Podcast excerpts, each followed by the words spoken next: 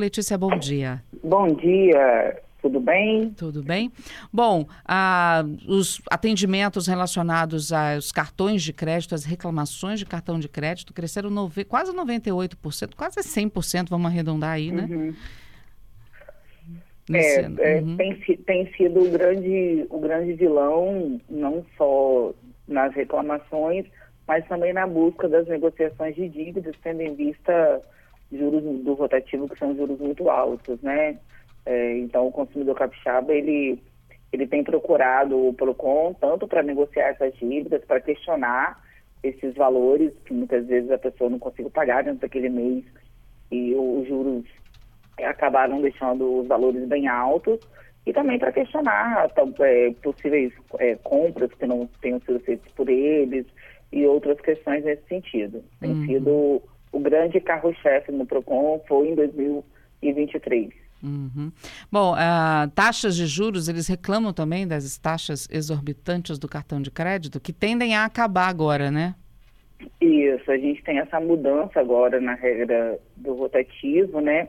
Os juros não vão poder ultrapassar 100% do valor, do valor da dívida, o, o que vai ajudar é, o consumidor. Mas é importante a gente destacar algumas questões, né? É, um, uma grande questão também que trouxe é, um número de reclamação é que muitas vezes o consumidor ele está entrando numa financeira achando que é um cartão de crédito, né? São os cartões de crédito muitas vezes de lojas que não estão vinculados a um banco, por exemplo, estão vinculados a uma financeira e esses juros costumam ser mais altos.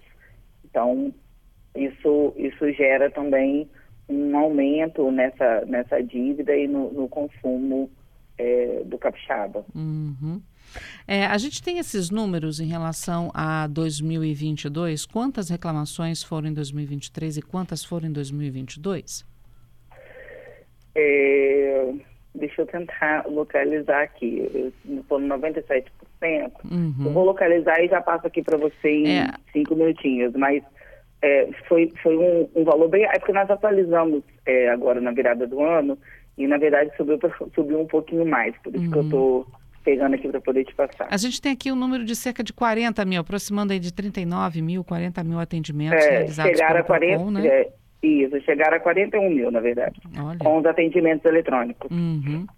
E aí, uh, relacionados a cartão de crédito, nós temos aí em torno quê? de 5.500, mais ou menos? Arredondando 5.500, é, só de cartão de crédito, exato. Uhum. Crédito, Crédito consignado também entrou na lista de reclamações do PROCON, né, no ano de 2023. É, e aí até fazendo um gancho, né, nós uhum. temos a questão do cartão de crédito, nós temos o cartão de crédito consignado e temos o empréstimo consignado. E isso muitas vezes traz uma confusão para o consumidor também, né? Uhum. É, até porque o cartão de crédito consignado, ele não é um cartão físico. Então, o consumidor, ele muitas vezes acha que tem um empréstimo consignado e ele tem um cartão de crédito consignado. E a diferença está justamente nas taxas. O cartão de crédito consignado, ele tem taxas mais elevadas do que o empréstimo consignado e ele é, permite, e permitia até então, né, a gente tem feito um debate nacional muito forte em relação a isso, que o consumidor ficasse pagando o mínimo a vida inteira. Então ele é como se ele tivesse uma dívida que não acabasse. Eterna. O que, eterna. O que fere o CDC? Porque toda, toda prestação de serviço ou toda aquisição de bem que você faça, uma, um dos itens que precisa ter para o consumidor é início, meio e fim, né? Uhum. Eu comprei um veículo, eu comprei um apartamento na, na Enseada do Soar, né? é, é, eu parcelei em quantas, acho que não dá nem para parcelada, eu parcelei em quantas vezes? Eu tenho que dizer, então são 20 parcelas, 30 parcelas de X reais. E o, o, cartão consignado, o consumidor fica muitas vezes pagando ali, achando que é um empréstimo consignado.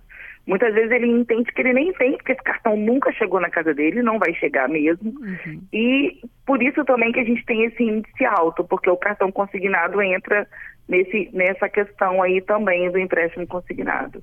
Idosos são os mais é, vulneráveis a esse tipo de confusão? São, são. A gente, a gente fala muito que né, é um princípio, o consumidor ele é vulnerável, né? A gente brincava que o cliente sempre tinha razão, e agora a gente tem essa máxima, né? É um, é um princípio, o consumidor ele é vulnerável, independente se você tem dinheiro, se você tem conhecimento, na relação de consumo você é vulnerável.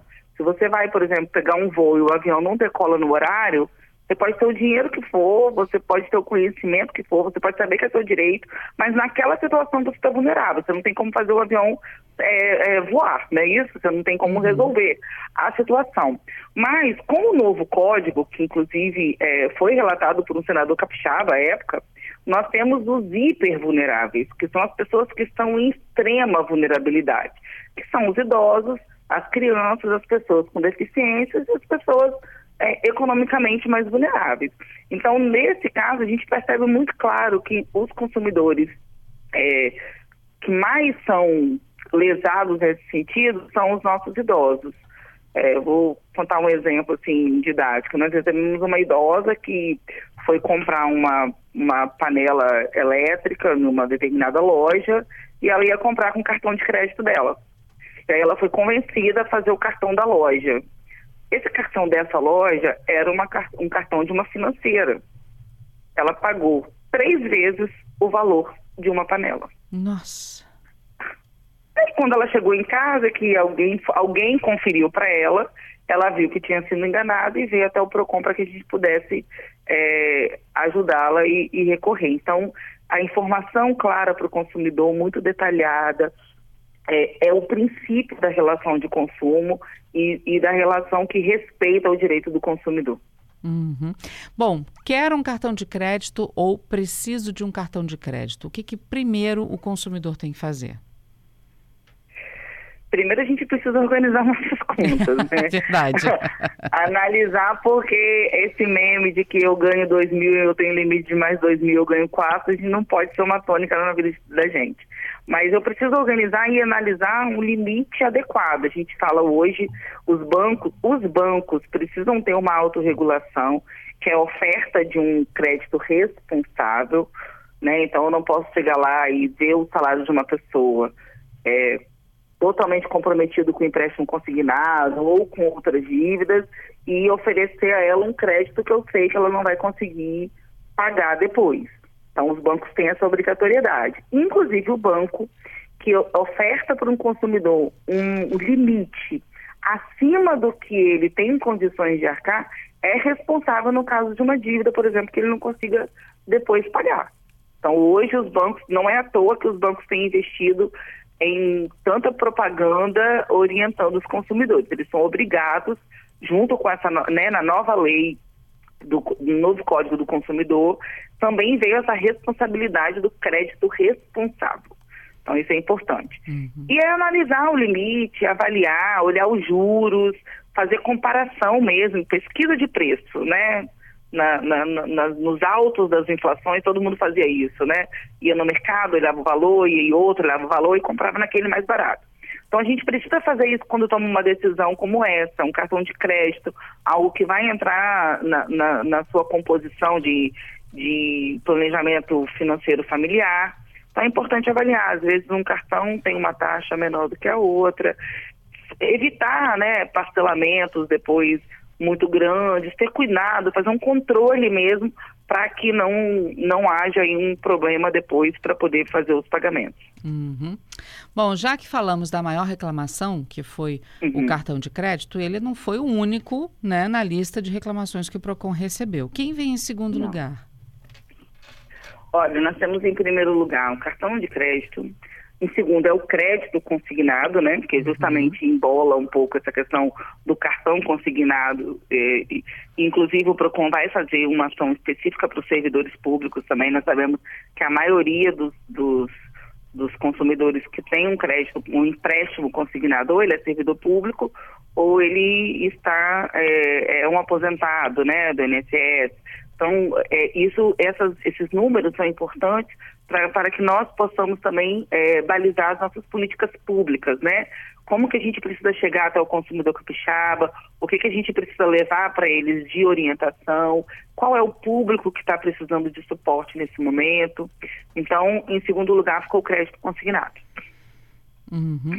Depois aparece é, aqueles que a gente também já conhece, né? Energia, internet, água, uhum. os uhum. serviços de uma forma geral também apareceram nesse ranking?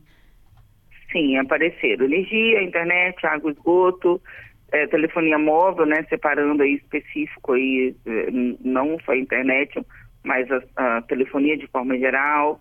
É, plano de saúde, nós tivemos um problema muito, muito forte de plano de saúde este ano, inclusive é, com o Unimed Rio, por exemplo, que foi divulgado durante o ano inteiro, aparelhos celulares, né, aquisições com problemas com, com produtos com defeito, consórcio, fizemos uma ação muito grande é, de consórcios fake, ou seja, o consumidor ele era levado a, a entender que estava financiando um bem e depois ele descobria que era um consórcio. Uhum. Então, houve casos de consumidor que vendeu um veículo para dar entrada e comprar outro, precisava do veículo para trabalhar e chegou lá, não tinha carro, o carro não existia. E, por último, os móveis o nosso top 10, né, o ranking uhum. das 10 maiores reclamações foram esses itens. Me chama a atenção a internet porque nós aqui, inclusive na, na, na Rede Gazeta, nossos meios de comunicação, uhum. nós falávamos muito nesses últimos dias de problemas de internet em vários bairros, de Vitória, Vila Velha, uhum. Serra, que a internet caiu, ficava um, dois dias sem internet, voltava a cair de novo. É, nós tivemos, nós temos locais que estão há 15 dias sem internet, né? Nós ficamos sem internet no Procon. Então, assim, sem, sem, é, ficamos aqui também no Instituto e essas empresas são notificadas todas as vezes que isso acontece. E uma informação importante para o consumidor, é, a gente tem falado muito da importância do consumidor se ver como um fiscal.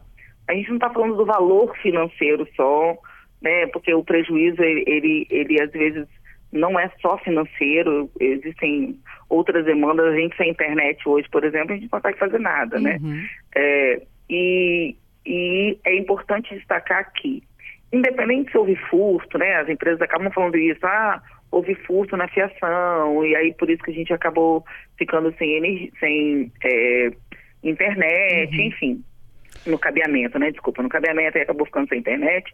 O consumidor, ele tem direito ao desconto desses dias que ele ficou sem, sem internet. Uhum. E raramente a empresa aplica isso. Então, uma orientação para o consumidor é: ficou sem internet na sua casa, do dia tal ao dia tal, anota e já questiona a empresa. Eles deveriam fazer isso de forma automática, uhum. mas muitas vezes não fazem. Então, se você ficou sem internet um ou dois dias, dentro daquele mês e a sua conta veio no mesmo valor no mês seguinte, já houve um, um abuso aí, já houve uhum. uma cobrança abusiva.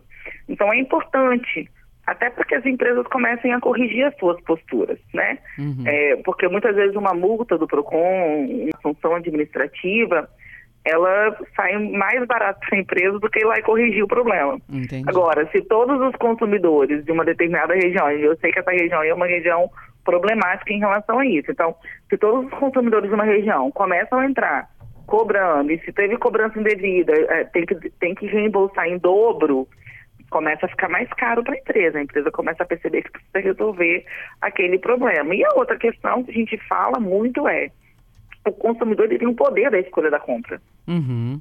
Né? Então, assim, eu tenho uma empresa que não está me atendendo, eu vou migrar para outra. Né? Então, acho que, que isso, isso é importante. E, inclusive, se tiver num período ainda de fidelidade do plano, se ficar comprovado que a empresa não está cumprindo com o contrato, ele pode pedir para poder reincidir. Ok. Rescindir.